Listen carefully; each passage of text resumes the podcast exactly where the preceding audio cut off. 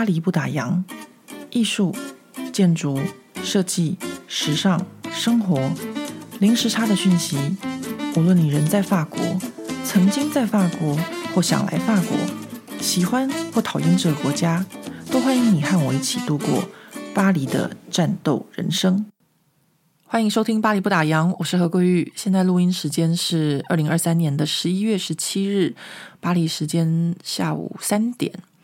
呃，经过上一次的录音到今天，其实刚好就经过了一个礼拜。那非常感谢，就是听到上一集的听众朋友们的留言。呃，大家就是听到我就是说好久没有录音，就是看到好像大家都没有。留言，我以为没有人在听，呃，所以很多朋友就突然间就是原本潜水的听众就出来留言给我，然后真的非常谢谢大家，因为真的有的时候我在做一些就是主题的时候，嗯，如果没有人留言给我，我也不晓得大家对这个议题有没有兴趣啊，比如说我自己就是在研究这个巴黎女人的故事啊，巴黎女人的历史。那我也录过，就是关于蒙马特女人，大概呃，我记得好像一集还是两集，但是呢，就是反应呃也不是很大，就是没有人留言给我，所以我也不晓得说大家到底对这个主题有没有兴趣。那这一次呢，就是可能就是大家真的觉得我很可怜，没有人留言。只有九岁的丽丽，所以呢，就有一些朋友就留言啊，真的非常感谢大家留言，然后还有跟我说，就是大家对这个呃反犹主义的历史感到很有兴趣，嗯，我也非常非常的有兴趣哦。其实关于这个犹太人的历史。然后，或者是说，呃，一次世界大战、二次世界大战这些，反正所有呃这些历史哦，我个人是非常喜欢看纪录片的。我是这个德法公共电视台 ARD 的这个长期、长时间的观众。我已经看这个电视台已经快要二十年了，就是从我来法国念书，发现这个电视台之后，哇，我就真的是深深的着迷。因为他们的这个节目的制作是非常有水准的，然后呃，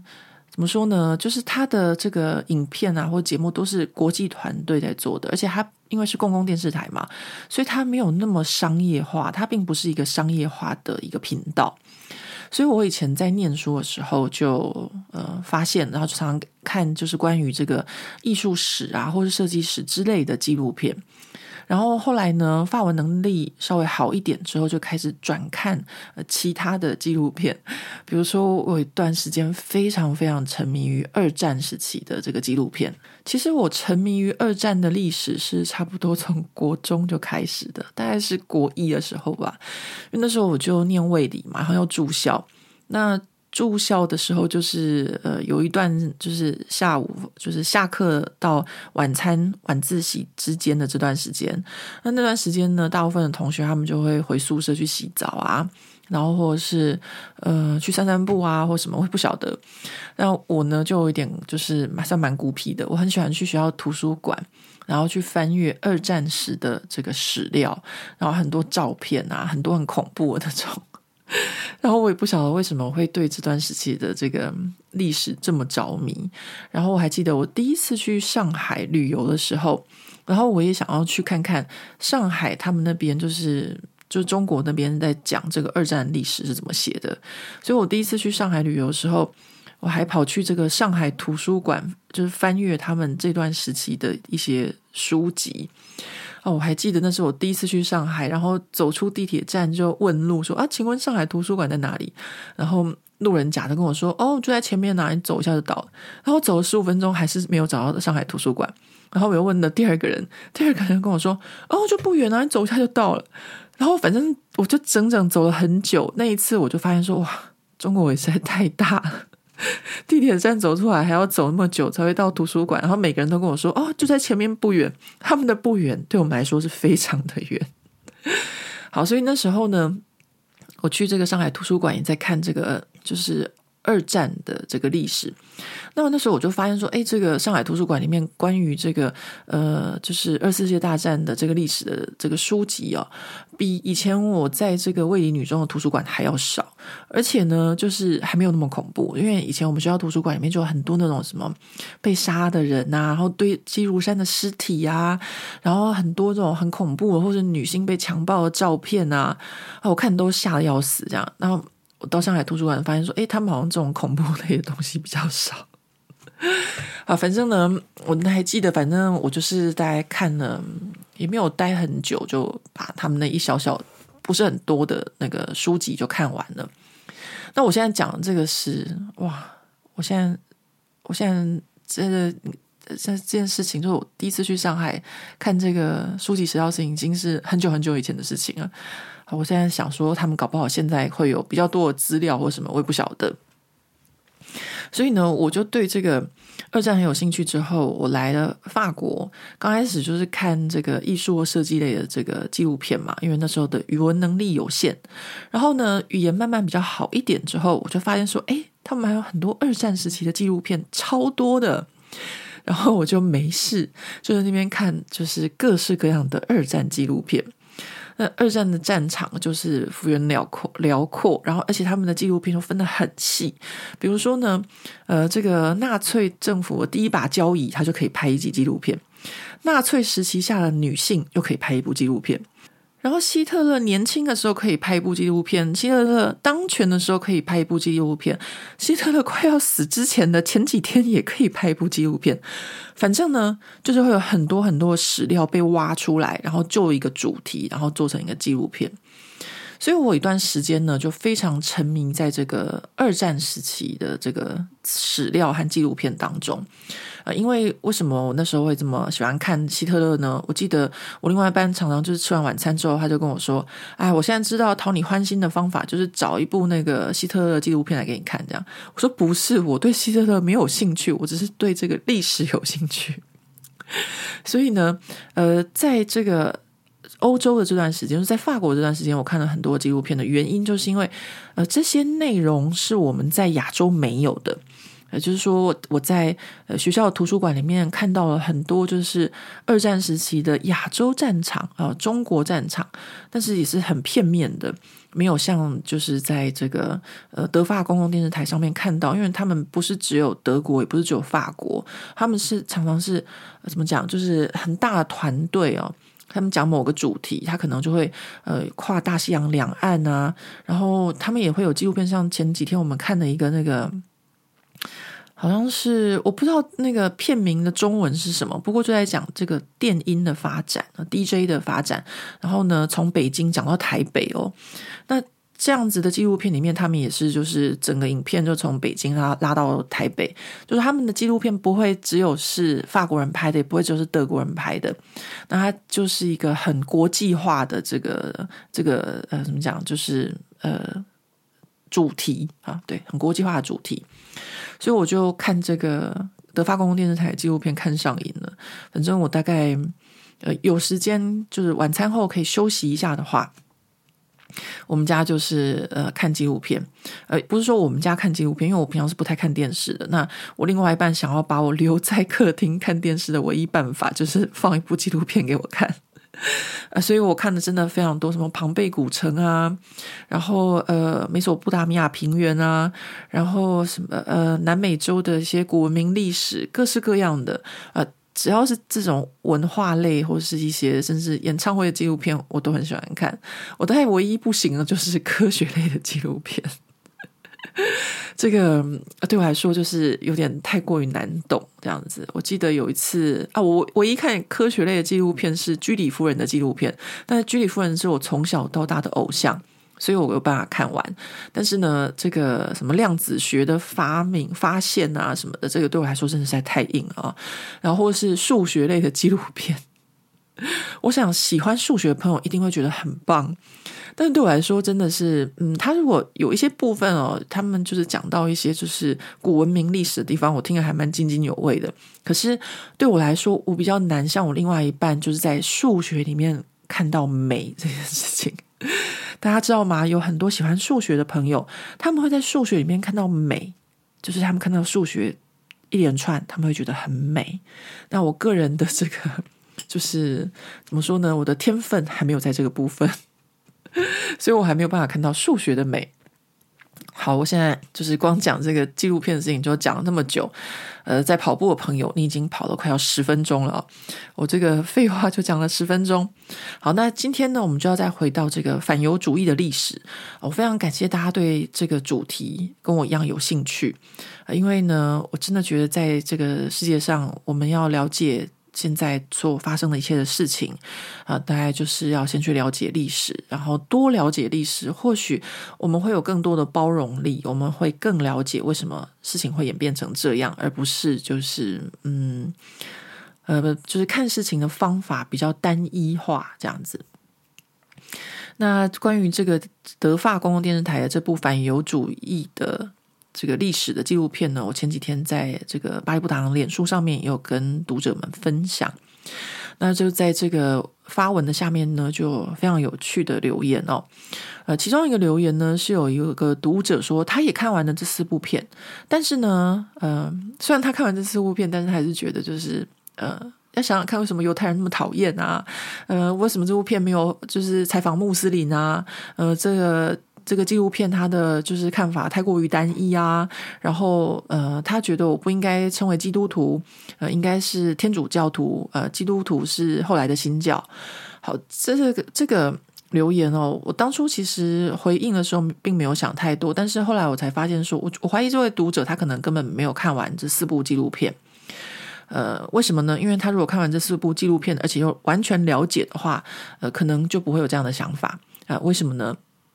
首先，他说这个纪录片的看法很单一，没有采访穆斯林。那我今天要跟大家讲一下，就是说这个纪录片的主题叫做反犹主义的历史。也就是说呢，他整部呃纪录片四集都在讲说这个反犹主义从呃这个历史上是什么时候开始展开的。也就是说呢，是以历史学家的观点就史实来讨论。而不是一部纪录片啊，要去采访穆斯林为什么讨厌犹太人，为什么呃天主教徒讨厌犹太人哦，不是这样子的。他的呃这个探讨的所有的事情就在讲历史啊，就这么简单啊。犹太人从什么时候开始发生什么事情？他们从哪个年代被开始限制行业，到哪个年代被开始限制居住的地方？在什么时代被屠杀？在什么时代？啊，这是这个纪录片它的主要要讲的事情。啊，那再来呢？关于基督教这件事情，呃，我想以前我们在台湾的时候都会说基督教，基督教的这样子讲是正常的，是非常口语化的方式。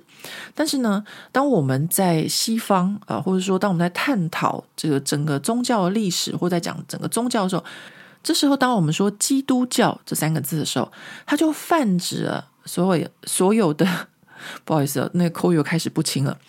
它泛指了所有的天主教。基督教，然后还包含东正教，就是全部都叫做基督教。那在法文里面是一样，在英文里面也是一样啊。他们呢，全部都是基督教。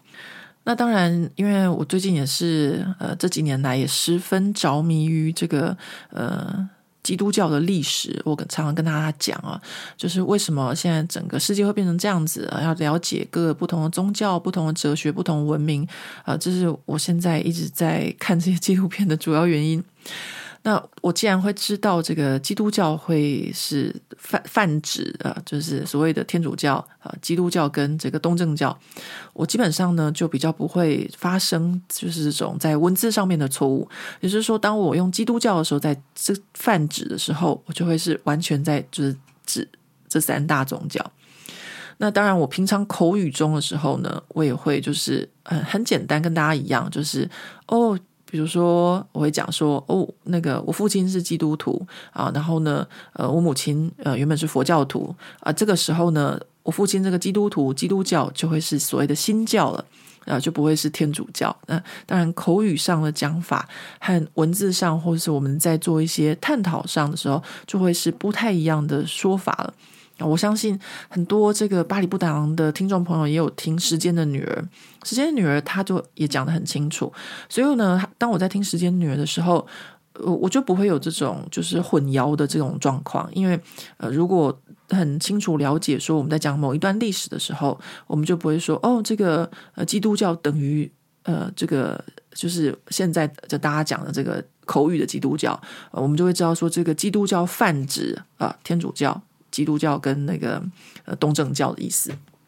好，这个是呃一个回复。我觉得嗯，就是我看这个呃这个德法公共电视台 ARD 的影影片哦，呃，其实并不是这么容易的一件事情。就是我后来呢就回复这个留言的读者，就是我觉得如果你把它全部看完了，那你可能就会跟我一样，会用一个比较呃怎么讲，比较有包容力去看这个犹太人和所有的历史，因为你就会看到说他们在欧洲。呃，这两千多年来啊，是怎么样，就是怎么过的？那他们为什么会今天变成这样子，都是有一个前因后果的。嗯、那我后来也有跟这位读者分享我自己是怎么看这个 纪录片的。当然，我不会完全懂啊，因为里面有太多太多的专有名词。我这边要很诚实的跟各位说，就是当我在看这些纪录片的时候。真的是有太多字我是看不懂的，呃，所以呢，我都会选择呃看字幕。我会下载这个德法公共电视台 ARD 的这个呃这个 APP。那用它这个 APP 呢，就可以就是呃选择有字幕啊。一般来说，法国人都是不看字幕的啊，但是呢，他们就有专门给这个所谓的聋哑人士看的，就可以选择有字幕。那我就会在我看不懂的地方的时候，我就按暂停，然后呢查字典。然后呢，上网查，因为他们会会讲到很多很多专有名词啊，呃，因为都是历史学家、地理学家，就算是法国人都看不懂，更何况我是一个外国人，对不对？所以我一点都不会觉得说，哦，我如果看不懂有什么好可耻的？如果我暂停，或是我呃，就是去查字典、去查呃网络，有什么好可耻的？我觉得一点都不可耻。那我查了之后，我更了解了之后。OK，我自己一个人就是独乐乐不如众乐乐，所以就在这边跟大家分享。哎，毕竟我也花了很久时间去了解嘛，对不对？所以呢，呃，我就想说，哎，既然就是中文没有这个纪录片，那我就干脆把它录成 Podcast 跟大家分享。这就是我看这个德法公电视台 ARD 纪录片的呃这个这个原因，还有我现在录这几这几集的原因哦，因为我真的觉得。我们要多了解一下，才会才会知道到底发生了什么事情。那当然，呃，在这一串留言下面还有另外一位呃读者，呃，他有点激动哦。呃，其实我并没有要争吵或什么的意思，大家都知道我不太喜欢浪费时间在争吵。但是如果是有意义的对话，我是会跟对方讨论的。就是呃，是一位住在西班牙的读者，他也是用他的粉丝专业在跟我对话。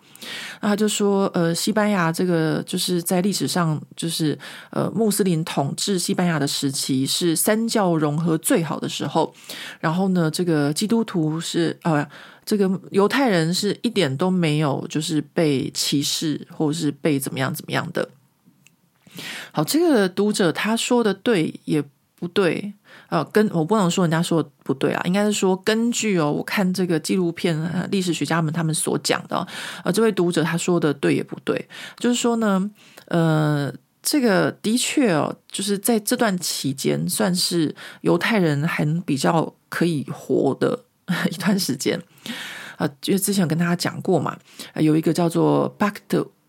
晕马就是。欧马尔条约啊，在欧马尔条约下面呢，这个犹太人呢，他们不可以骑马，不可以就是呃。有武器，不可以持有武器。然后呢，呃，他们的这个神殿也不可以盖得比这个穆斯林的清真寺高。然后还有很多的，就是很多的条件。反正基本上在这个第一集的纪录片里面就讲了，就是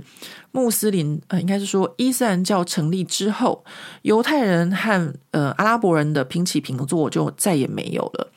就是呃。穆斯林呃，应该说伊斯兰教的律法，就是跟他们讲说，你要嘛你就皈依我们，不然的话你就是当二等公民。好，这句话不是我讲的，是历史学历史学家们 讲的。那他们拿出来这个就是西元七一七年的这个呃奥马尔条约。那这个奥马尔条约里面呢，就是详细的规定了这些东西啊，比如说，呃呃，非穆斯林应该是说这些犹太人看到穆斯林呢，就要招待他们，而且呢，不可以模仿他们，不可以穿跟他们一样的衣服，然后要尊敬他们，然后呢，呃，这些犹太人不可以再盖自己的神殿，然后诸如此类的很多的这些呃规章和线条，基本上在网络上都可以找得到。那另外一件事情呢，就是关于说这个西班牙这个在穆斯林统治的时期有没有执行这个奥马尔条约这件事情哦。那呃，这个住在西班牙的这个读者他就跟我说，没有没有，我们西班牙是没有的。呃，可是呢，不是只有在这个纪录片里面说有，在法国的几本关于西班牙的这个。这个历史就是天主教历史的这个呃相关历史的著作里面也是说有的。那当然，反正最后这个读者是非常的不高兴啊，他就觉得说我要去相信呃，就是这些呃研究天主教的人，或者是相信这些没有被呃穆斯林统治过的人写的书。啊，当然，因为他住在西班牙，现在也不是穆斯林统治，我不知道为什么他会那么生气啊。但是我要说一件事情，就是说呃，无论如何，我这个人相信。呃，就是专家学者啊，毕竟人家他花了他的一生，他的一辈子在研究这些事情，啊，绝对是值得我们去尊敬的。那我自己是没有花我的就是一生哦，或者是一辈子在研究，呃，就是西班牙被穆斯林统治的时间有没有执行这个奥马尔条约这件事情，所以我是不会就是。呃，我没有办法去相信说，哦，你就是口中说没有，但是你并不是一位历史学家啊，所以我只能跟这位读者就是很抱歉呢，就是呃，我觉得要说服别人呢，可能你必须要拿出一些史料的佐证。那我觉得，像在这个德法公共电视台的纪录片里面，他们通常请来的专家学者。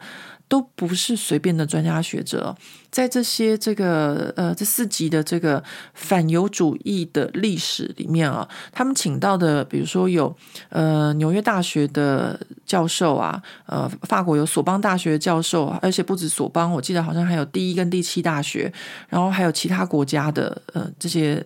历史学家，那他们绝对他们获得的史料和他们的毕生的研究，呃，我想。再怎么样都会就是，呃，还蛮值得我们去认识和理解的，对吧？好，所以呢，我现在这边又讲了那么久，就 又过了很久，呃，所以我们现在总算开始进入我们就是反犹主义历史的第二集了。那在讲这个故事的时候呢，呃，我想大家偶尔会听到我这个翻我笔记的声音。是的，就是我在看纪录片的时候，我就会把一些时间点啊，或是一些我不认识的字啊，呃，把它记下来。呃，当然这样子呢，就是嗯，我现在也算是，哎，我不算老人家，但是呢，也算是一个中年妇女了。我觉得就像上课做笔记一样，那我做的笔记现在还可以跟大家分享，不是挺好的吗？对吧？好，那我们现在讲的第二集的这个反犹主义的历史，呃，就是从西元一一四四年开始，然后讲到西元一七九一年。那一开始的时候呢，那个纪录片就讲，他是说呢，反正呢，到了这个西元差不多十二世纪的时候呢，这个犹太人呢，就是呃。就是反犹的人就会觉得说，犹太人有一种就是喜欢杀小孩呀、然后或者是各种罪犯的嫌疑人就对了。好，那但是呢，自古罗马时期，就是一千多年来，到现在就是到十二世纪一千一四四年的时候，其实反犹呢，它还不是一个很普遍的现象，而且呢，它也不是政治因素啊。那个时候之前只是一些比较零星的事件啊，但这个地方呢，我刚刚跟大家讲，就说，呃，留言给我那位西班牙读者，他讲的对不对的地方，其中我们也要讲人家讲的对的地方，就是的确。就是在西班牙被这个穆斯林统治的那一个时期，犹太人虽然是二等公民，但是呢，他们被屠杀的情况是比较少一点点的。呃，只有就是上一次我跟大家分享，就是那个。在那个格拉纳达的那一次，呃，就是呃，苏丹就聘了一个就是位高权重的这个犹太人，然后后来他就是到他儿子的时候，才发生了一次的这个呃屠杀，就是反犹的事件。但是呢，在那一次事件之后，犹太人还是继续住在格纳格怎么讲格纳格拉纳达，对，科纳的，在法文叫做科纳的，啊，在中文叫做格拉纳达。所以呢，的确哦，这件事情呢，人家讲的对的地方，我们一定要承认。而且呢，在纪录片是这么讲，就是说，呃，后来呢，他们虽然被就是被屠杀一阵，但是犹太人还是继续住在西班牙的。好，那我们再回到就是呃第二集要讲的事情。那第二集开始讲说。呃，我们上一次有说嘛，十字军东征的时候就杀了很多犹太人。那在第二集的一开始就说了，他说十字军东征才是历史上的第一次犹太人被大规模的屠杀。好吧，那接下来大家要听的历史哦，呃，其实呢就叫做呃基督徒啊、呃，怎么讲，残害或者屠杀。犹太人的历史，呃，因为呢，真正在历史上最长就是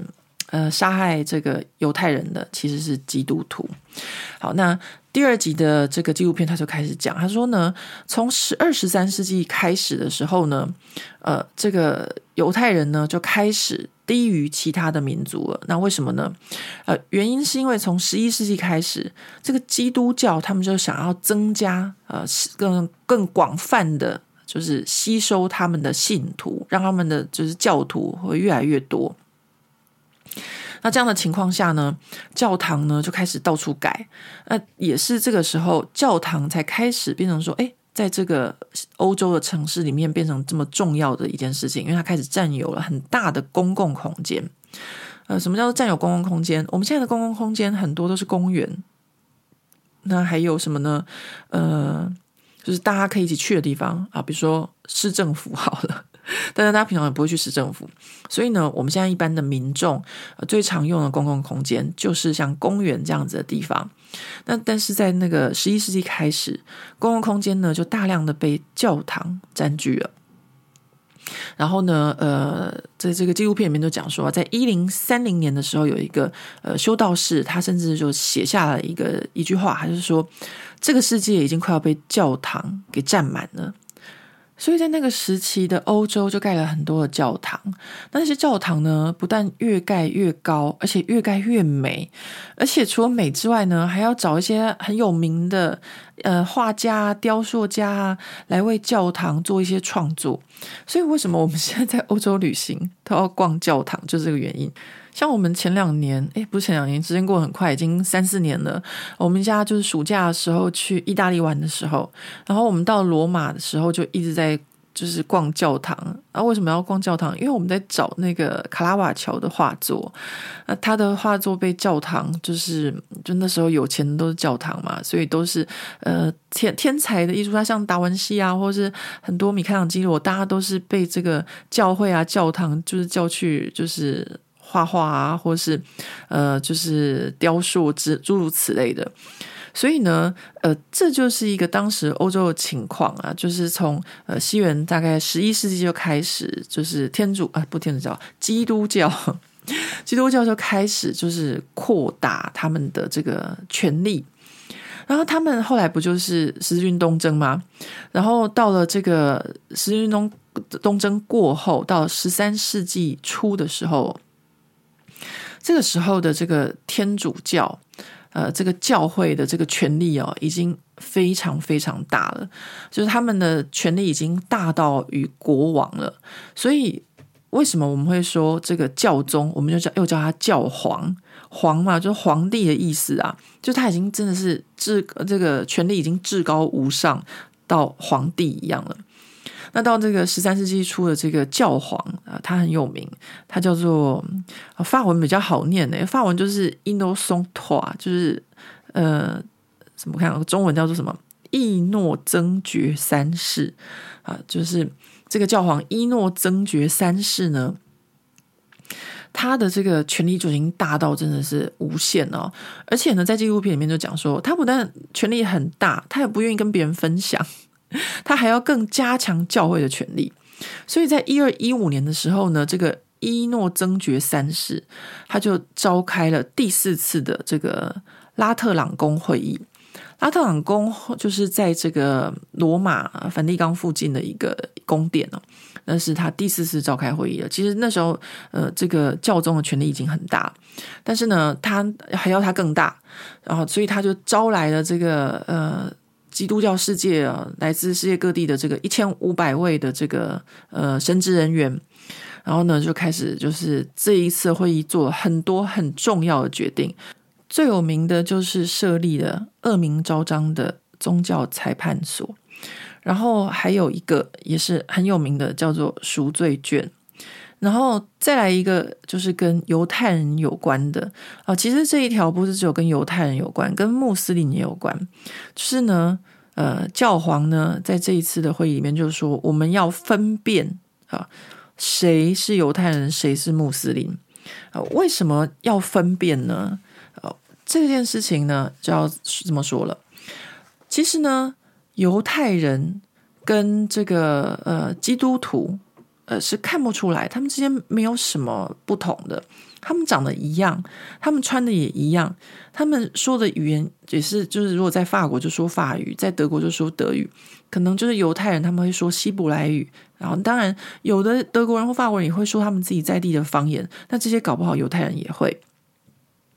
那对他们来说呢，是分不出来的。那分不出来就算了，还有他们对于这个犹太教也分不出来。怎么说跟犹太教分不出来呢？因为大家都是相信耶和华嘛。那唯一的不同在哪里？唯一的不同呢，就是他们的仪式不太一样。那仪式不同，就是因为犹太教他们是没有就是呃供物，没有一些东西像这个天主教那么多繁复的一些仪式啊，和一些一些呃圣器圣物这样子。啊，那当然，我们讲到呃，这个基督教在西元一百三十五年的时候，曾经做过一次所谓的文化转移嘛。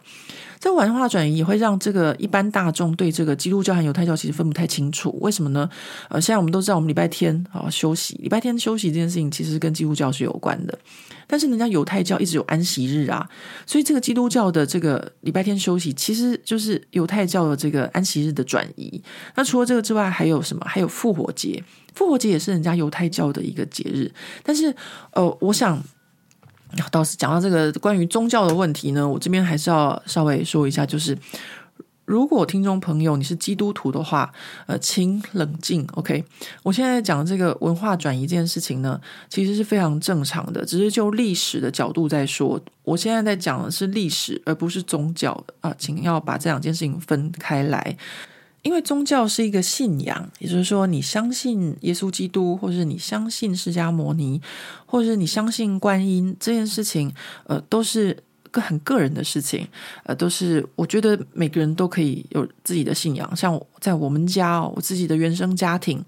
我父亲就是基督徒，我母亲原本是佛教徒，然后我大姐是佛教徒，我二姐是基督徒，我弟弟是呃佛教徒，然后我是无神主义者啊，这样就我没有任信任何的宗教，呃，我们还是可以就是好好的相处。然后在我父亲过世的时候，我们既办了这个基督教的呃这个呃纪念仪式，然后也办了佛教的这个这个传统的法会，然后。我二姐，呃，她是基督徒，她也是跟着在那个佛教法会又跪又拜啊，然后唱。然后呢，我大姐跟我母亲那时候他们都是佛教徒，还有我弟也是在这个 教会里面，也是跟着又唱，然后就是跟着做很多的活动或仪式。所以我要讲的意思是说，在我们家里面，宗教是没有关系的，呃，任何的宗教都可以，只要你不影响到别人，就说你不要逼着说，哦，你一定要来信我的教。啊，这这这个就是还蛮踩到，就是呃，我觉得不是只有家人的底线吧，跟任何人相处都是一样，就是你要强迫推销啊，这种事情就是在我们家就是还蛮还蛮尴尬的，就是说大家彼此互相尊重。然后呢，呃，像我妈，她虽然是信佛教，她以前也是一直有来都有在祭祖，祭祖就是道教嘛。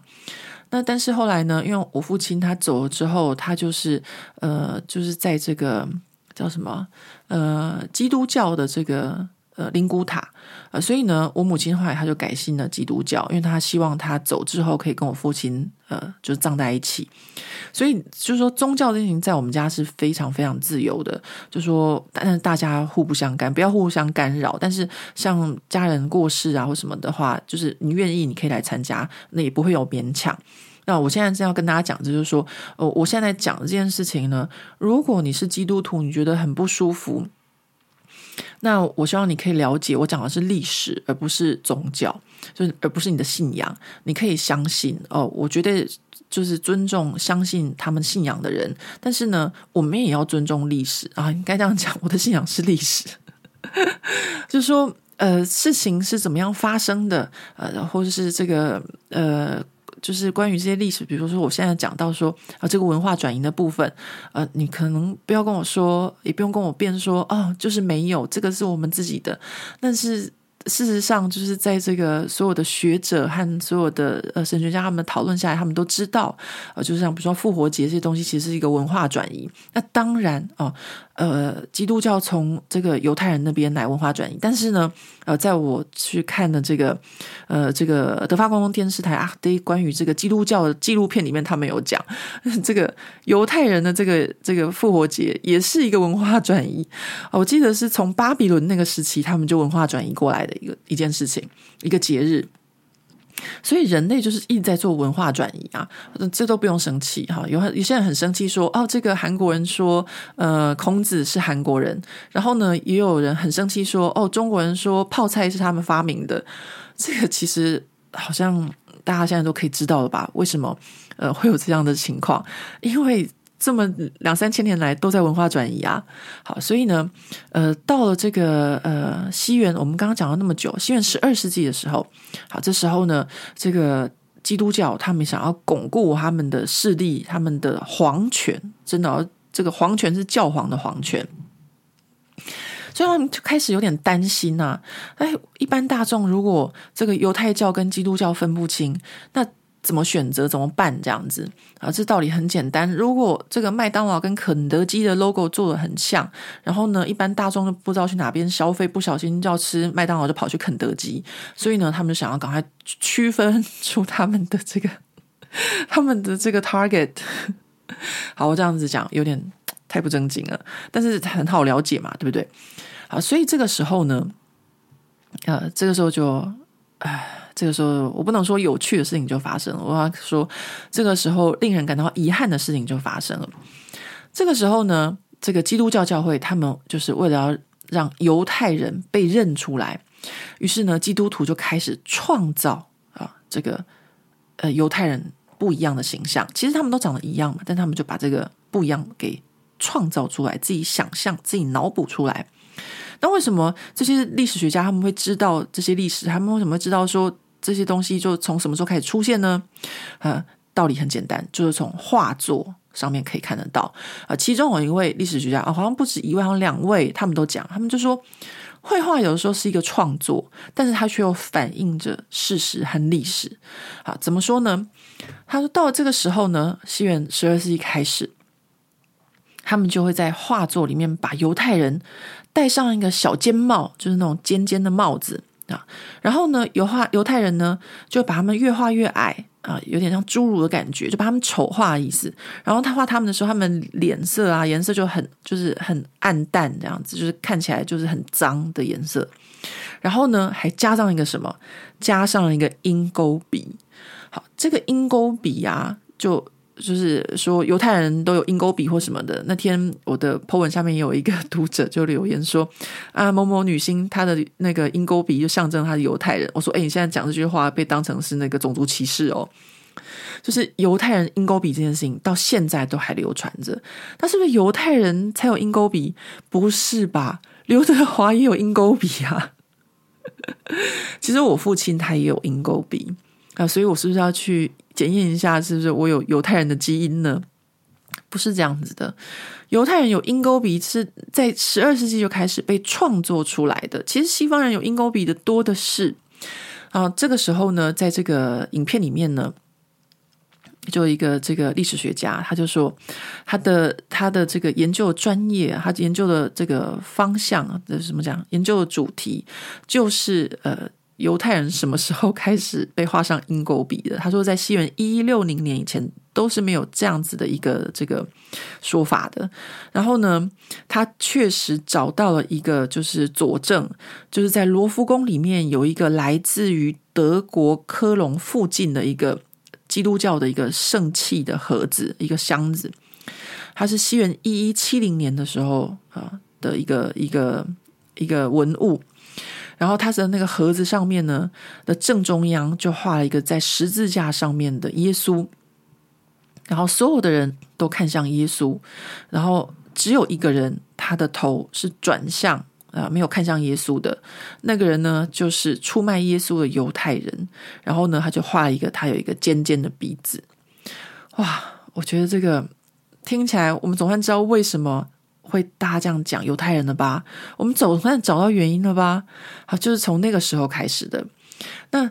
为什么要用尖尖的鼻子来说是犹太人呢？因为很尖的鼻子，就是中古世纪他们时候就是要讲说那就是恶魔的鼻子啊，就开始把犹太人跟恶魔就联想在一起了。然后接下来这个教皇啊，伊诺宋三世，我就讲法文可能会比较快，呃，中文就叫做伊诺增爵三世。我每次讲完以后都还要再看一下我的笔记。呃，伊诺增爵三世呢，他做了还有另外一件事情，就是跟这个。呃，犹太人有关的啊，感觉上这个教皇他非常非常的忌惮犹太人，所以在他的时候呢，这个皇权是达到最高的时候啊。他呢还有就是分开犹太人啊，呃，跟这个一般的基督徒，就在公共场合，犹太人都要跟呃其他基督徒人分开。那这件事情就是，就简单来说是种族歧视了，就是我把这群人呃跟其他一群人啊。划分开来，在我们现在来看就是这样子啊、哦。好，那这个伊诺增爵三世呢，他可以就是达到最高的皇权。还有一件事情是什么？就是他呢就跟当时的欧洲国王他们说，就说你们的王权都是呃神授予你们的，所以你们不可以反抗神。也就是说呢，哎，各国国王来乖乖来给我摸头，摸了头之后呢，就表示说你们呢就是天子嘛。就是中国的历史也是这样子啊，所有的这个这个朝代的皇帝都要找到自己的这个合法性啊，对不对？那这个呃，这个教宗呢，教皇呢，他就真的很厉害，他就跟国王说：“你们想要合法性，那你们就要乖乖听话啊。”这样，那最乖听话的是谁呢？最乖听话就是法国的国王路易九世。法国国王路易九世呢，他在。一二四九年的时候呢，他就回应了这个伊诺增爵三世啊，就跟他怎么回应他呢？所谓的回应就是说，就赶快就是展现他的对这个呃梵蒂冈的忠诚啊，他就决定要烧这个犹太人的塔木德。犹太人的塔木德是什么呢？这是一个犹太人的宗教文献，那它里面其实就讲了很多的这个犹太教的律法啊、规定啊、传说啊这些的。那为什么他要烧这个塔木德呢？就说因为哦，塔木德他就是贬低了这个耶稣啊，然后呢，而且呢，里面还有讲到这个活人献祭的部分这样。那大家就在讲说，呃，那个犹太人活人献祭，嗯，明明就是没有事情，但是他们就是要说他就是活人献祭这样，找不到也找不到这个证据啊。那那如如果不小心哪个人失踪，哪个人死，就是犹太人他们把他拿去烧了这样啊。那个那个时候就是这样子哦。好，然后这个时候呢，这个路易九世呢，他呢就还就在巴黎呢，就召开了一个很有名的一个巴黎的公开的辩论哦。他这个辩论是找谁来辩呢？哦，既然你们呃要烧你们犹太人的这个法那个呃这个塔木德，那也不是就是这样随便烧，我还是要有一个好看起来好像很正统的、有理由的这样子方式嘛。他们就找犹太的祭司，然后呢，还另外一个是谁？我觉得这个真的是我觉得最可恶的事情。他们找对方是一个基督教的，呃的不知道是神父还是也是神职人员吧，但是呢是皈依基督教的犹太人，也就是说，我看你们犹太人自己对打这样子。好了，反正最后的结果当然是犹太人输嘛。然后这个犹太人的这个这个塔木德就被烧毁，他们因为他们就说啊，反正就是呃，你们这个这个犹太人的这个这个法典里面就是不承认耶稣，反正呢你不承认耶耶稣，你就犹太人就是有罪，就是这样子。好，然后呢，呃，这个时候呢，这个教皇就说啊，这个路易九世你好棒棒，反正这个路易九世后来就是圣路易啊，呃，他就被封为圣人啊，因为他好棒棒，很听话，对不对？哎，圣路易哦，这个学校。这个高中，哦、这个巴黎定方妈妈，这个女王蜂又出现了，可是一个很好的这个预备学校呢。我另一半以前就是这个预备学校出来的学生。好、这个圣路易这个学校的这个预备校，他们非常有名，从以前到现在都是一样的变态。所以变态就是在法国是不会有那种侮辱学生的这种事情，因为法国有规定不可以侮辱学生，但这个学校的预备班就是非常有名的侮辱学生。怎么说呢？我另外一半就说，他以前在念这个高等数学的时候啊，因为他的同学呢，暑假的时候都很拼，都在念书，就他不晓得，就是呃，玩了一个暑假，开学以后第一次考试，发现他竟然他们全班倒数的，好，不知道是应该不是最后一名，但是也是倒数五名这样子。然后他说，那老师啊，就是。从最后的开始，最后几名开始发考卷，然后有的好像还就是会丢在地上这样子，让你自己去捡，就是把你就是看完全看不起你，就是碾压你的人格。这种事情在法国真的是是不可能，就是很很母汤的啊，就这样就母汤可以这样。然后呢，我有一个朋友的小孩，后后来就是这两年吧，也在念这个圣路易的这个预备班，听说呃还是差不多，就是。这个老师羞辱学生的这个状态还是有这样子。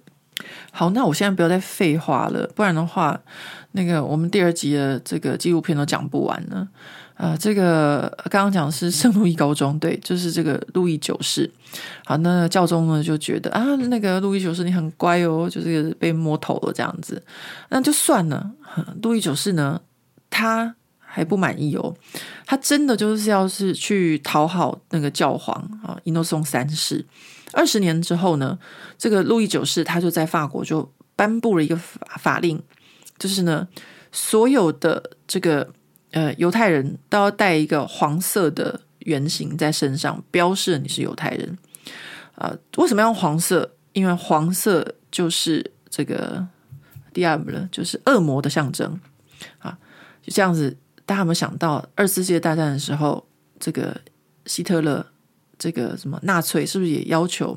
犹太人要戴六角星？就是一样的道理啊。但是呢，大家觉得说，哦，只有法国这样子吗？各位朋友，不是只有法国这样子。路易九世他要这个犹太人戴黄色的这个小圆圈，以辨别他们是犹太人。这个这一个政策竟然被邻国们给抄去了。好，抄的有哪几个国家呢？呃，有德国，德国也要求德那个犹太人开始戴尖尖的小帽。然后呢，还有英国，英国呢要那个犹太人呢带就是两条白色的呃带子在身上。然后意大利也是，意大利也叫犹太人要带一个圆。反正就是呢，呃，大家就开始要犹太人区别他们自己的身份了。那也差不多就在这个时候呢，犹太人呢也就开始被规定说，哦，你们就要住在这个街区。好，现在如果大家来欧洲旅游的话呢，就会发现很多地方，我们说，哦，那个就是以前犹太人区，在法文叫做 g e t t o。呃，我想英文啊、意大利文啊、西班牙文应该都不远，都差不多，就是差不多的。呃，写法、念法，或者是都叫 ghetto 这样，那就在这个时候，这个 ghetto 就慢慢的就开始要出现了啊。讲到这个犹太人区，这个在巴黎大家都知道就是马黑区嘛，在威尼斯也有一区，然后在很多地方都有。然后呢，他们就开始规定说，犹太人不可以有自己的土地。然后犹太人呢也不能够持有武器啊，这之前就讲过，就他们不可以有武器，不能骑马打仗这样的哈。然后呢，还有很多行业都不能做，比如说公职人员不能做。那反正讲到最后，犹太人能干嘛？犹太人只能去做那个圣经里面觉得最肮脏、最不洁的事情，就两件事，一个就是放高利贷啊，就是借贷啊，不一定是高利贷，反正是做借贷。那第二个是什么？第二个就是收税金。收税金这个工作啊，真的是吃力不讨好的角色，而且呢，又搞得自己像过街老鼠，人人喊打。哎，啊，这个犹太人来负责收税金，这在哪一个国家发生的呢？在纪录片里面讲，他们讲说在英国，英国呢那个时候呢就有一百多个呃收税的人，税务官都是犹太人哦，还不叫做官呢，就是 他们可能就觉得是讨债鬼之类的，然后。他们这些犹太人在英国这个短短的历史上面，也不过当了两百多年的这个收税的人哦。然后从此以后呢，他们就被印上一个很有钱、很爱钱的这个标识。而且呢，那时候他们就说犹太人是王子的吸血鬼。OK，这都是纪录片里面讲的哦。好，然后在英国的约克一一九零年的时候。因为当时的税金很高，然后呢，呃，利息又很高，那是政府的利息哦，就是跟政府借钱或什么利息又很高啊，所以呢，人民就不是很满意。他们就在三月十六号，就是一一九零年的三月十六号，威廉国王他去参加十字军东征的时候，然后呢，呃，就一群人呢就起来起义了，就到国王的这个城堡去抗议。那国王那时候呢，也有叫当地的地方官呢，就要去保护一下这些犹太人，因为都是犹太人帮他们在在那个收税啊，或者讨要钱的这样子。那也没办法，最后呢，有两百多个犹太人呢，就会被活活的关在这个呃城堡里面的一个塔里面，活活被烧死。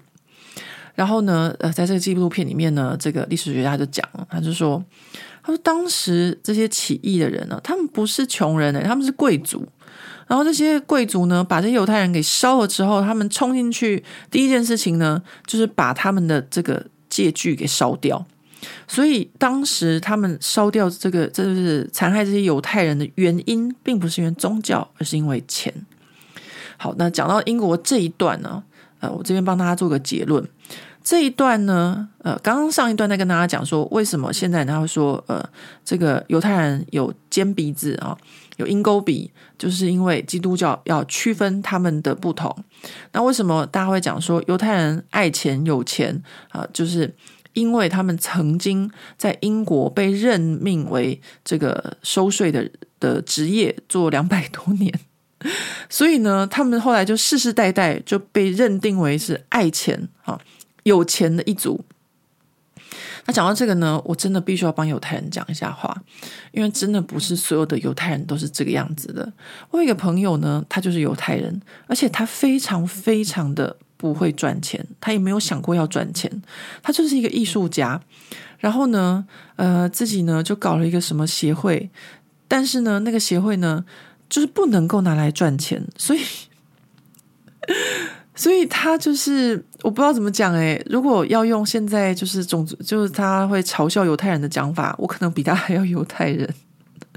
就是。他真的没有想过说他的呃，他都要要要赚钱的，就是说他的协会就是要帮助呃一些移民啊，要帮助一些呃艺术家啊。然后他之前做很多以巴的交流啊，想说用爱和和平啊，让两边的人彼此互相认识。然后呢，反正好险，她老公很会赚钱，但是他自己就是平常开销都是很省，这样子就是一个艺术家。然后我当然就是像我这种觉得女性要靠自己赚的能力赚钱的人哦，我会觉得我看到他我会觉得很辛苦，因为如果在婚姻的关系中哦，这个太太比较不会赚钱，那那个先生讲话就很大声，所以我都就是我也不知道该怎么说，但是我这个犹太人朋友他真的就是就是就不喜欢赚钱啊，他能够把他的这个呃。艺廊啊，画廊就是空间，用很便宜、很便宜的价格就是出租，就是只是想要帮助人家或什么，他都养不起他的这个呃员工。后来他的员工都跑走了，他觉得跟他在一起没有办法赚钱。他到底是不是犹太人？好，我就跟大家讲了吧，不是犹太人都很爱钱的啊，这真的就是一个一个一个怎么讲，以讹传讹的一个一个误会吧。OK，好，那。我们再回到纪录片啊，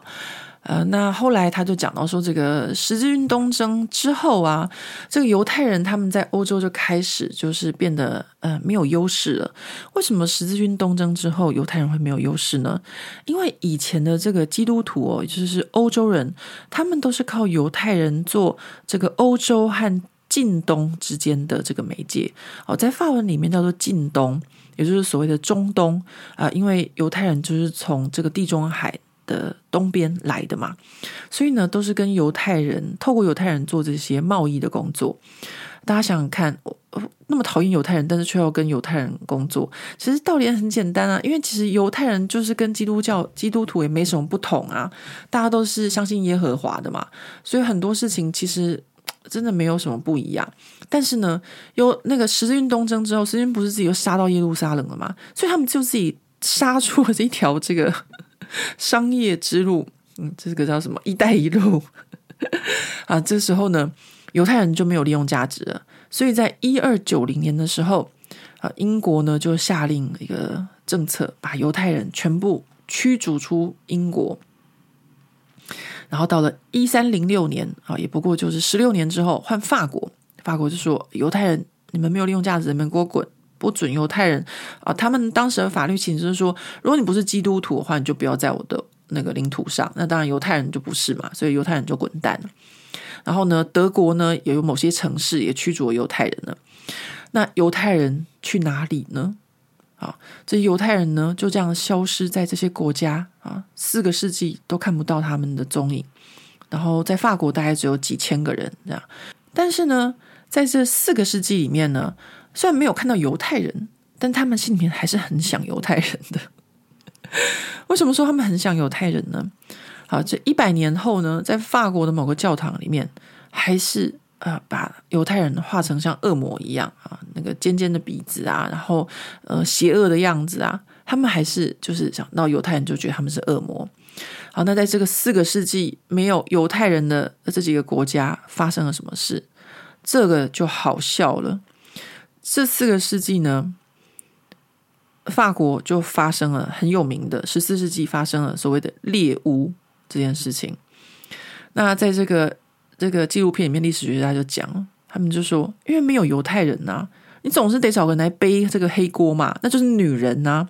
为什么是女人呢？因为女人弱势啊，犹太人当初也是弱势啊，所以他们就找女人来背这个黑锅。所以这个为什么我们看到一些女巫的形象，鼻子尖尖，戴一个尖帽子，是不是跟犹太人很像？跟就是中古世纪的时候创造出来的这个犹太人的形象很像啊，所以呢，这就是猎巫，嗯、当时取代了这个就是犹太人的这件事情。那关于这个猎巫，还有一件更重要的事情是什么呢？就是我们讲说，法国、英国、德国都驱逐犹太人了，对吧？那犹太人他们去哪里了呢？啊，犹太人他们就去了西班牙、荷兰。或者是东欧啊，那刚刚不讲说这个猎巫吗？猎巫这件事情呢，啊，历史学家他们就讲了，猎巫这件事情在这些没有犹太人的国家里面非常的严重，但是在有那些有犹太人的国家，像西班牙、伊比利半岛就没有这么严重，因为有犹太人。我真的听到这边的时候，我觉得非常非常的可悲。好，我我这样讲好了。我们总是要找人来当做那个背黑锅的。其实这个真的一直都这样。我随便讲一个日常生活的事情好了。比如说呢，呃，如果我今天出门呢，呃，突然间遇到下雨，然后呢，我忘带雨伞，那我就很有可能会怪罪我另外一半说，都是你一直在催我出门，所以我才忘记带雨伞啊。一定要找一个人嘛，对不对？你总是要找一个人当做这个。就是当做这个背锅的人，或者是有理由可以怪罪的人，这个是人性。但是呢，这个人性它变成集体的时候，就变成说：哦，当我们集体都是基督徒的时候，那我们就找一个背锅，那就是犹太人。啊，犹太人走了，没人背锅，那是换女人。哦，这真的是好吧？我我觉得这件事情，就是我们在看这纪录片的时候，还是可以看到人性。所以我以后如果出门忘了带伞，我都要记得。不是我另外一半的错，是我自己的错。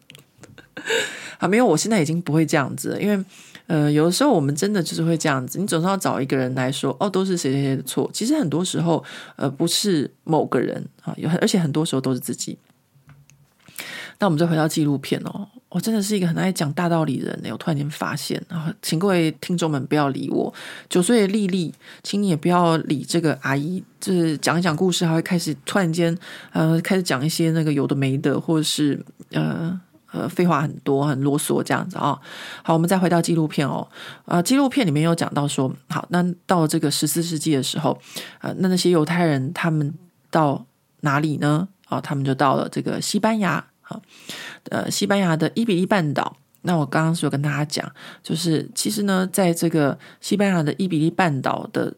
这个时候哦，相对于其他欧洲国家来说，呃，至少犹太人是还没有被杀害的。就是说呢，呃，在穆斯林统治下的这个犹太人，他是没有被杀害的。那到这个一三九零年的时候呢，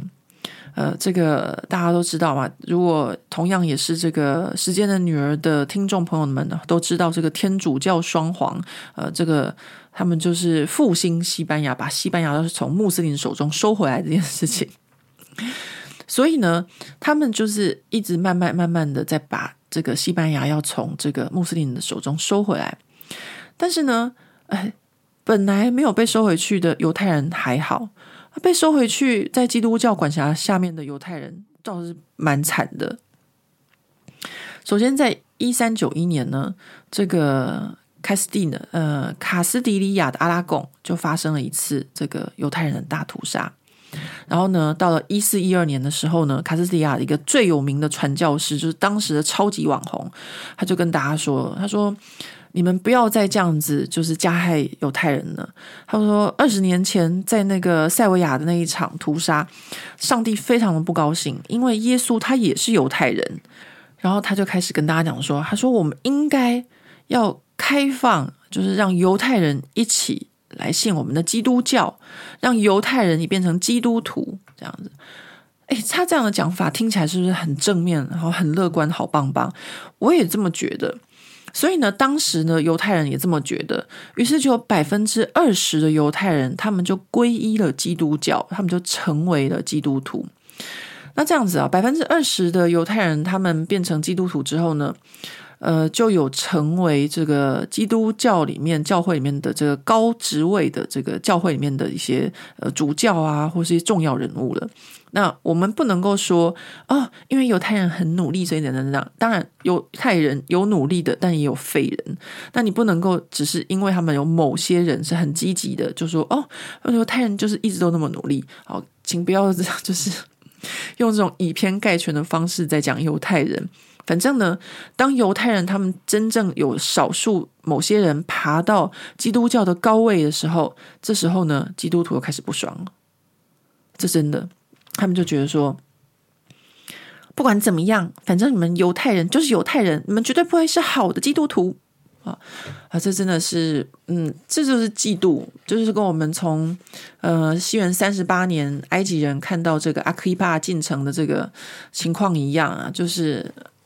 呃，为什么在西方常常讲这个嫉妒这件事情啊？就是嫉妒是一件在欧美里面最常被拿来讲到一种状态。为什么从希腊神话开始就一直有这个嫉妒的事情？我觉得这个在犹太人身上也是完全可以看得出来的。所以呢，这些犹太人他们就算皈依了基督教，他们也不被当成基督徒。好，这样的情况呢，一直到了西元一四四九年，在西班牙这个托雷多这个城市，啊，他们就直接就说啦，反正呢，你们就是犹太人的血液啊，你们身上流的血就是犹太人的血，你们这个血就是耶稣被钉在十字架上面捐给你们的这些脏血，你们就是肮脏的，你们就是因为你们，所以耶稣才被钉在十字架上。你们犹太人就再怎么样，你们都是不可能会是一个基督徒的啊！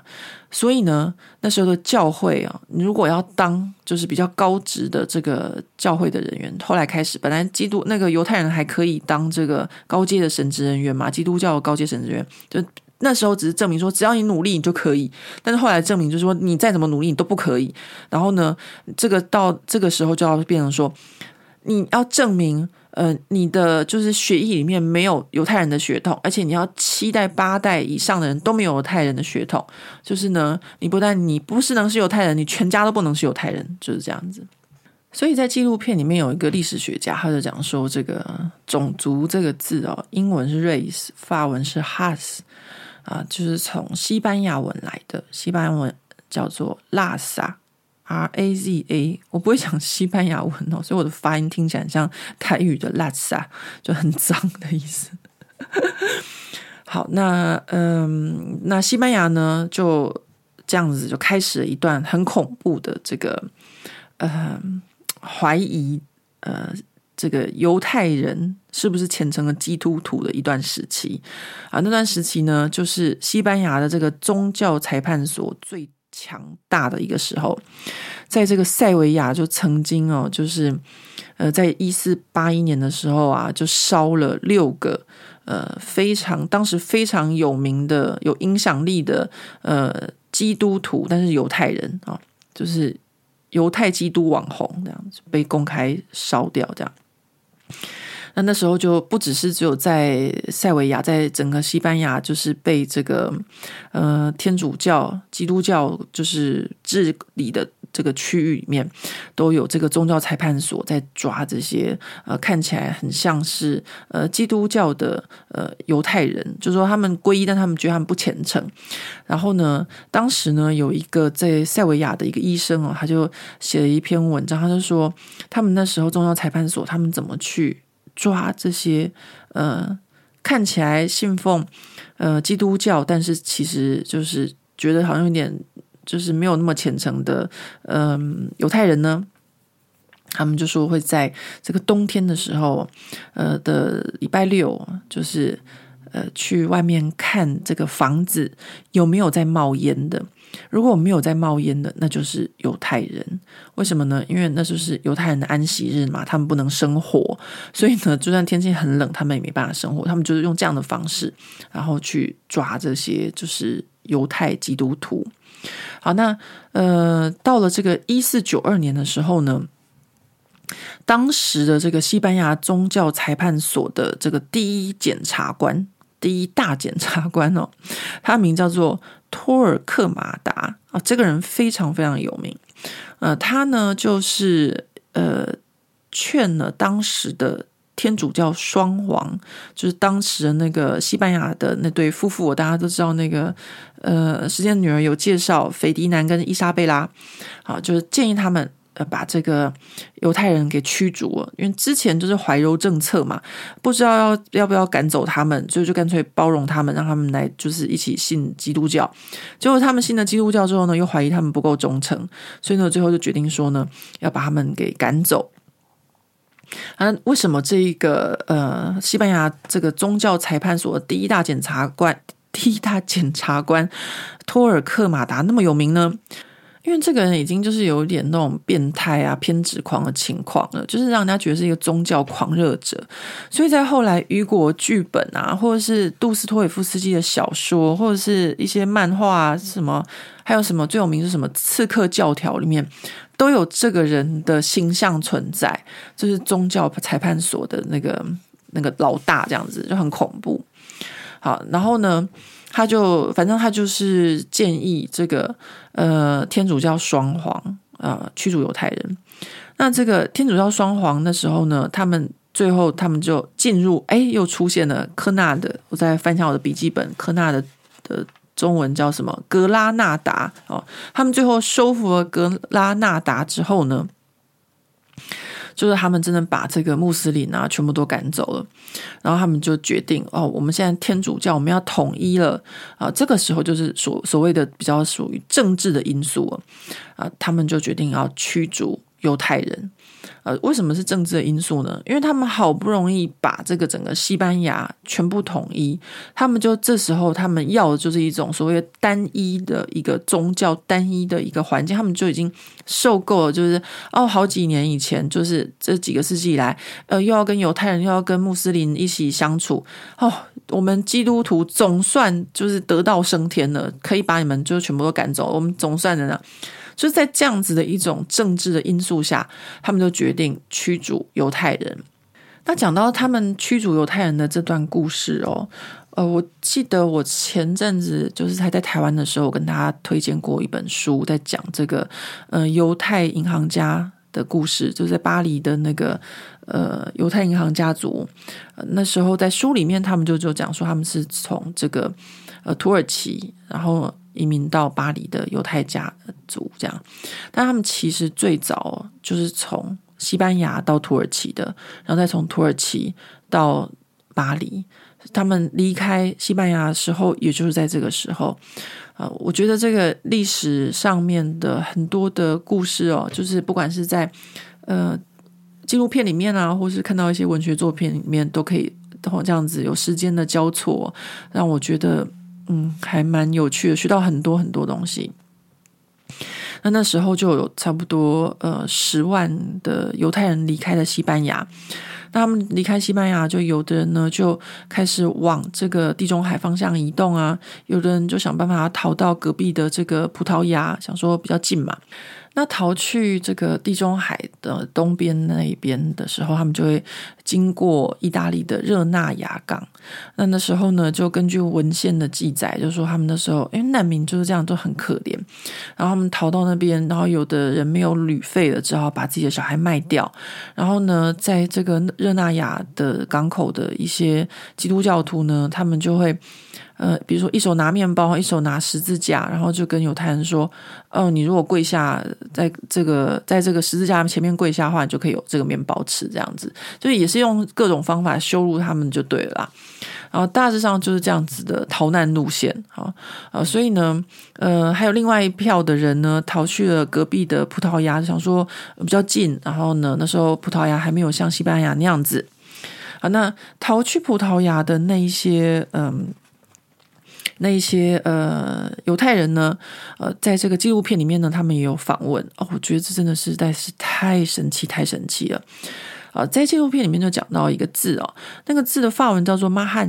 然后在中文翻译成马拉诺啊。马拉诺呢，就在讲说这是这群哦，就是呃西班牙呃皈依基督教的犹太人，他们就称他们叫做马拉诺。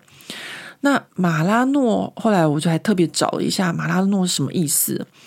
马拉诺的字源的由来呢，呃，有各种不同的说法哦。那中文的维基百科里面上面有讲三种，呃，但是呢，法文的维基百科里面讲的更多。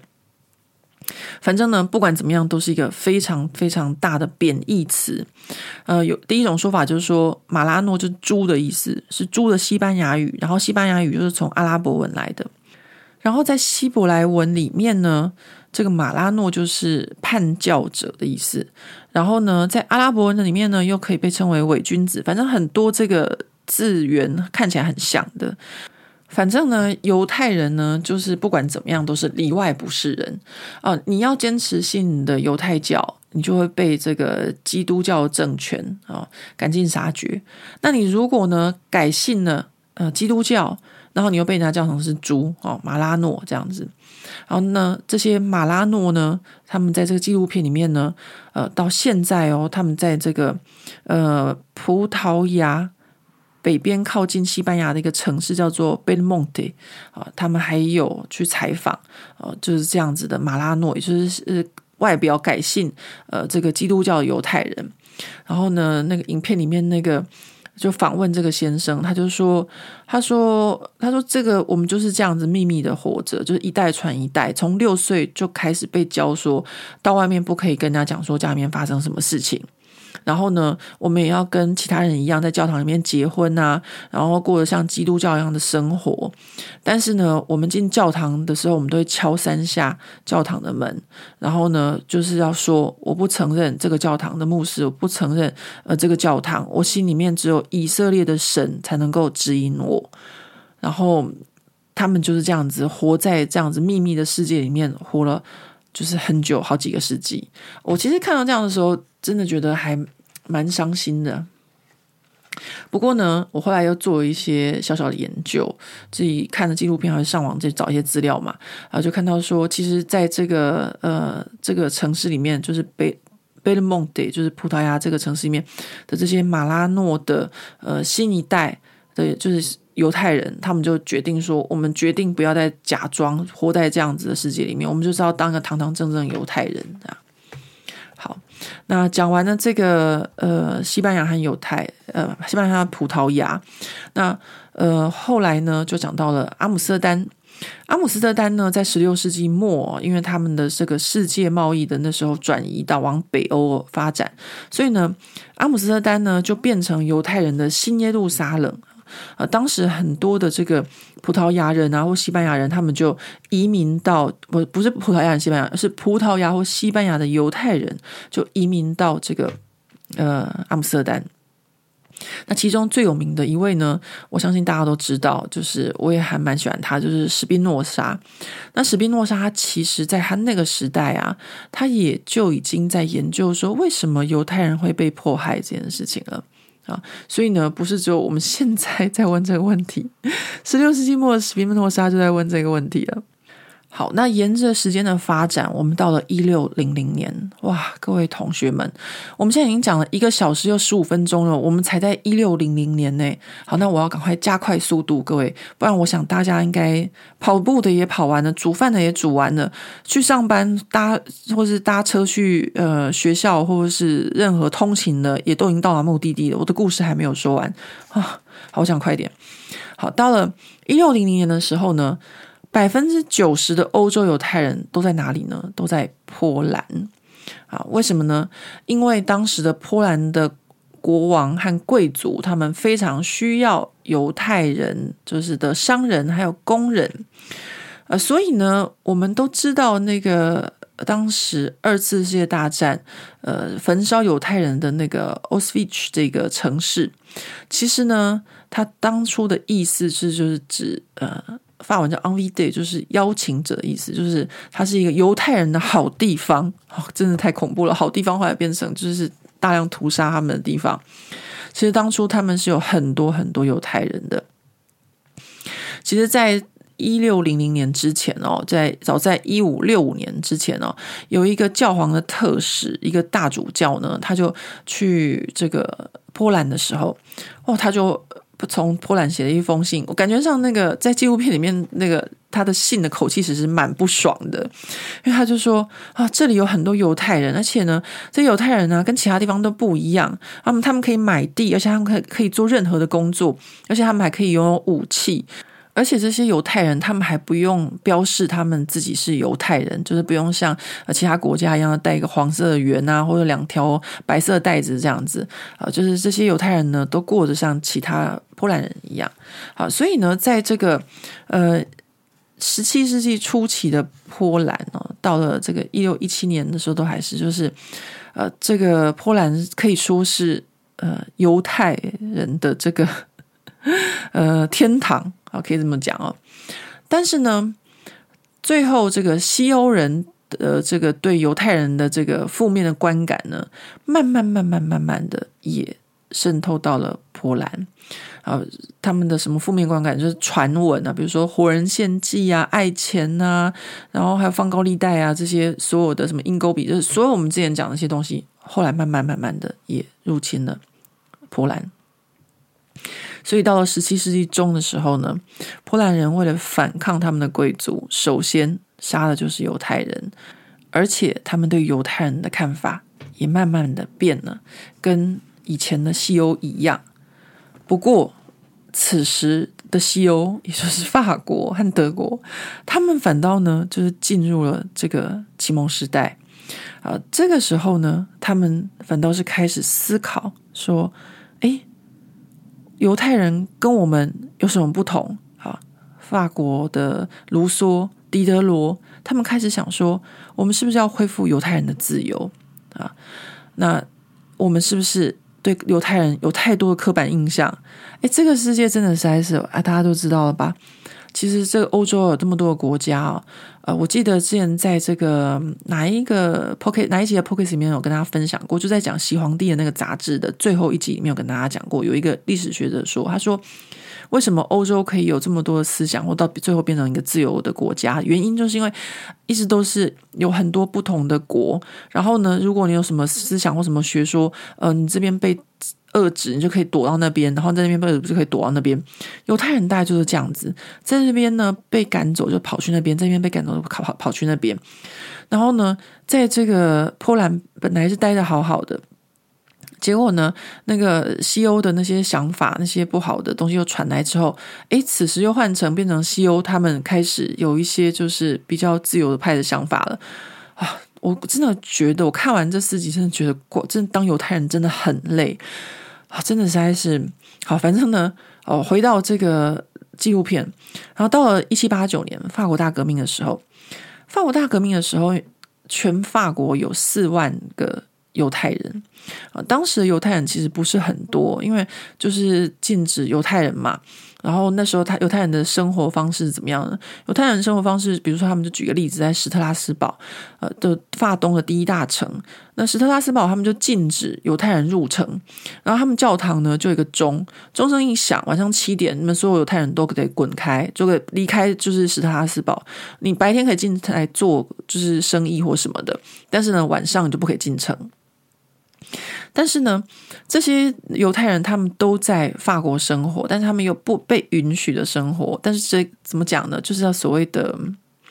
嗯、呃，这叫什么？非法移民？对，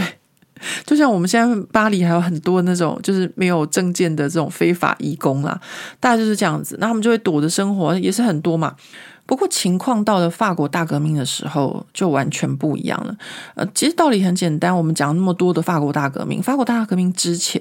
啊，法国的这个社会就是阶级非常的明显，反正呢就是国王啊、贵族啊、布尔乔亚啊，穷人就是穷人，工人就是工人，农人就是农人。可是呢，呃，突然间到了法国大革命，然后呢又到了一七八九年八月二十六号这一天，召开了国民议会，他们宣布了什么？他们宣布了人权宣言。此时啊，全法国人，不管你是新教徒，你是演员，你是刽子手，人生而平等，每个人都是平等的。But 没有犹太人。啊，此时犹太人就想说：为什么？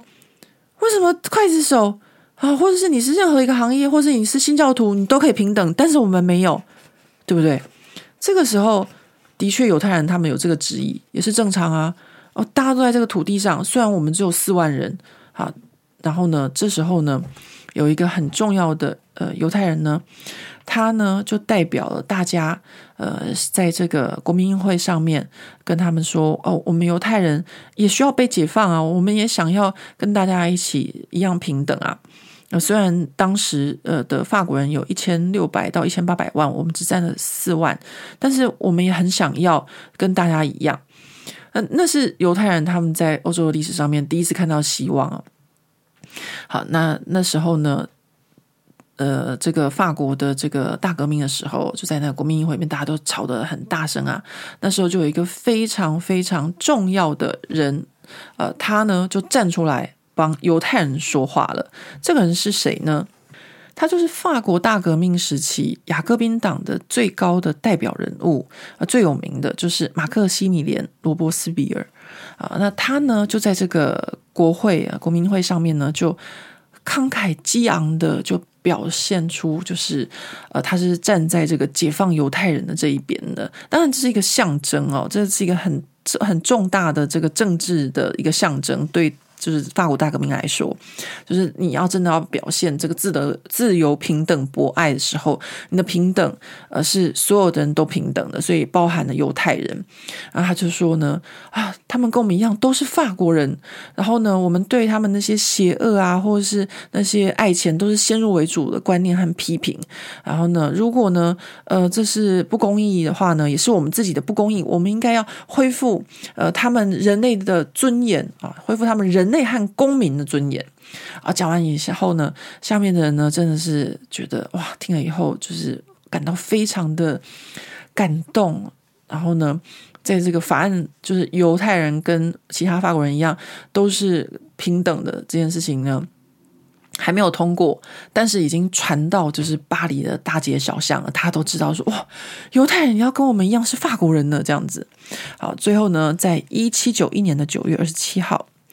犹太人呢，就跟所有的法国人一样，呃，都是一个法国的公民，然后呢，犹太人可以自由的过他们的生活。那这也是欧洲第一次犹太人可以担任公职，呃，欧洲第一次犹太人可以当法官，而且是也可以裁判裁决基督教基督徒的法官。然后呢，也是呃，犹太人呢，他们第一次在一个国家，呃，他们可以像法国人一样，呃。开心快乐的生活啊，在历史上是这样子。好，但是我这样讲哦，我突然间想到，就是有些人可能说啊，你们那个呃法国人呢，那他残害了不少犹太人在那反犹怎么的？因为之前就是那个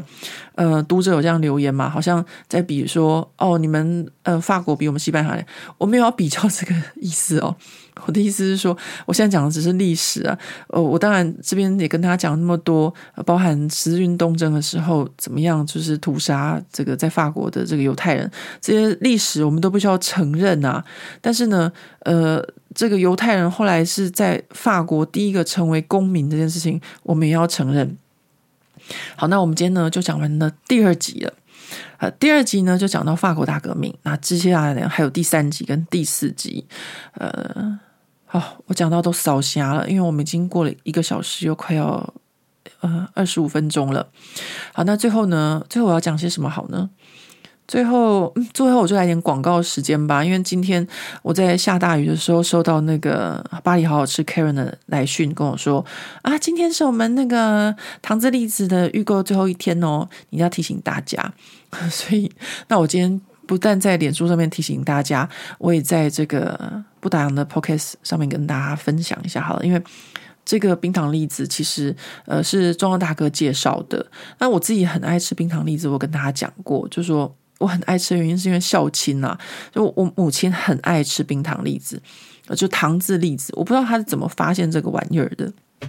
因为糖渍栗子是一个很不便宜的。这个甜点，所以呢，呃，每次到圣诞节的时候，我就会买糖渍栗子，要回去就寄回台湾孝亲，因为我我母亲很喜欢。那有一年呢，就跟我大姐，她刚好在圣诞节这时候来，我们两个就去布鲁塞尔玩。然后在布鲁塞尔有一条就是拱廊街，里面就很多很多的巧克力店啊，然后他们都有卖，每一家都有卖糖渍栗子。于是我就走进去每一家，我记得我那一天真的至少有吃七到八颗糖渍栗子。我吃了每一家之后。我评比了哪一家最好，我就买那家啊，买一堆，然后让我大姐带回去给我母亲。但是呢，我都没有找到我觉得最好吃的糖渍栗子。为什么呢？因为我喜欢的那个糖渍栗子的口感是它不能太干，我喜欢它有一点还保有那个栗子的那个软糯在的。那有些人不是很喜欢，有些人比较喜欢干干的，但是我就比较喜欢它还有点这种新鲜感，就你不能煮过头，然后你也不能放太久，就很难搞。我承认我很难搞，然后结果庄庄大哥推荐我这间的这个糖渍栗子之后啊，它真的就是完全就是我这个难搞人喜欢的那种，就是它没有煮过头，它很新鲜，然后呢，它还很软糯，所以有的时候，呃，如果大家收到那个糖渍栗子的时候，会有一点那个流汁，那是正常的，因为它完全没有放太久。为什么我们会选这种小颗装，没有选那种大木盒装的？其实是因为在三年前我们第一次预购的时候啊，那时候我就买了一堆，就是回来先试吃，我一定要先吃吃过的好不好，然后才可以跟大家一起就是来预购。那那时候呢，我就买了各种的，比如说呃小条状的啊，像我们订的这种条状的五颗六颗这种，然后还有就是一盒十颗装的，或大木盒一盒这二十颗装的，就这样子可以比较哪一种比较好。后来我就发现那种大木盒里面，因为大木盒的价格比较高，因为糖渍栗子在法国也是很不便宜，就对。所以那种大盒装的，可能它卖的比较不好，所以它的流动性就没有那么快，就没有像小盒小条装的那么新鲜。所以最后我们就决定就是订小条装，原因就是这个，所以它会比较新鲜。那如果你不喜欢，就是这种跟我一样这种吃的比较软糯的口味的话，就像我读者就有留言说他比较喜欢那种比较干的口味，他就是放在冰箱里面啊，过一阵子再吃，它的汁就会收干了，它就会变成是你喜欢的口味所以呢，呃，这个这一家的这个糖渍栗子真的是非常的好吃。那时候我就去那个坎城跟 chef 聊天的时候，讲到这一间的这个糖渍栗子，chef 就跟我说这间不错，他以前也有买过他们家的，呃，所以这是 我们的巧克力师傅他也认证过的这个糖渍栗子。然后我去年还有专程跑一趟。因为我真的就是这样子，我吃什么东西，我就要想要亲眼跑去看，想要看他是不是一个快乐工厂，想要看说，呃，他的员工是不是愉快，大家是不是喜欢这份工作，那这样子我们吃的东西才有幸福感呢、所以我就专门跑去参观他们的工厂。然后，唉，真的是在一个前不着村后不着落的一个地方。我看着谷歌地图，想说坐公车就会到，结果公车司机到一半就把我丢下，然后跟我说：“哦，你就往前就到了。”他的往前是用走路往前吗？我一看，天哪，还有好几公里路诶。然后呢，既没有 Uber，也没有公车，完全没有交通工具，我只好伸出我大拇指，然后专门还跑了一趟那个。那个栗子小村，然后还要赶在就是天黑之前，再从栗子小村里面想办法看有没有人愿意带我到那个城市里面转车。好，反正呢，我那时候就有去那栗子小村，然后我觉得。啊，真的是一个很美的地方，我很想要再去一趟，但是绝对不要就是一个人去，一定要开车去，然后就住它个呃一两个晚上，因为觉得就是有一种与世隔绝的感觉。但那个栗子工厂，他们自己的栗子哦，都是他们自己的森林里面掉下来的栗子，就是很新鲜，很新鲜，所以他们才可以保护成这个样子。因为我自己试着就是很假掰，想说。秋天栗子的季节，然后还做栗子炊饭，跑去菜市场买栗子，然后还看着影片，然后说要先煮，然后趁很热的时候把那个栗子壳剥掉。还有，我真的实在是，我记得我那天指甲非常非常的痛，因为除了剥那个栗子的壳，还要剥那个栗子的皮，然后呢又要趁热剥，啊、哦，真的是手都要烫伤了。就做一次之后，我这辈子就再也不做了。反正的这种专业交给专业的，我们就负责吃就好了，我就。负责讲故事就好了，那专业的就是要给专业吧，对吧？那我后来呢，就有读者跟我留言嘛，就是说为什么他们的例子可以不那么干净？因为那他真的很新鲜、很新鲜、很新鲜的例子。像我那位住在他好像住在意大利的读者，他就是自己去。呃，森林里面采新鲜的栗子，然后当天采当天剥，就可以把皮都剥得很干净。那像我们在大城市里面，在什么巴黎市的市场里面买的这个栗子，从产地到巴黎都已经不知道过多久了。那当然没有那么好剥啊。那我们订的这个呃栗子呢，它也是，就是他们自己的这个栗子树自己的森林，那也是不是这样子，当天采当天剥。好，反正呢，我真的今天把。一个小时三十分钟讲满，工商时间也花了大家四分钟。好啦，那我今天呢到此就差不多了啊、呃。那最后呢，还是非常希望大家呢，呃，可以留言给我，不管你想要说什么，呃，或者是有什么问题呀、哦，对对对，就是我另外一半非常建议我开一个专栏，叫做呃。回复那种就是感情啊、心理上的问题啊，或是这种有的没有的那种张老师专栏，或是什么感情专栏之类的，他觉得我很适合做这件事情。诶，我我自己是不晓得啦，但是我觉得还蛮有趣的。好，对，所以呢，如果你有什么感情问题或什么，张老师专线都在这边，可以到时候线上为各位回答哦。感觉好像古时候的那个广播电台哦，以前我们小时候的那个广播电台，那个就是广播节目的主持人都会收到信，然后就念出来，然后回复大家这样子啊。好吧，我真的不再说，已经一分三十一秒了，我们下回见，拜拜。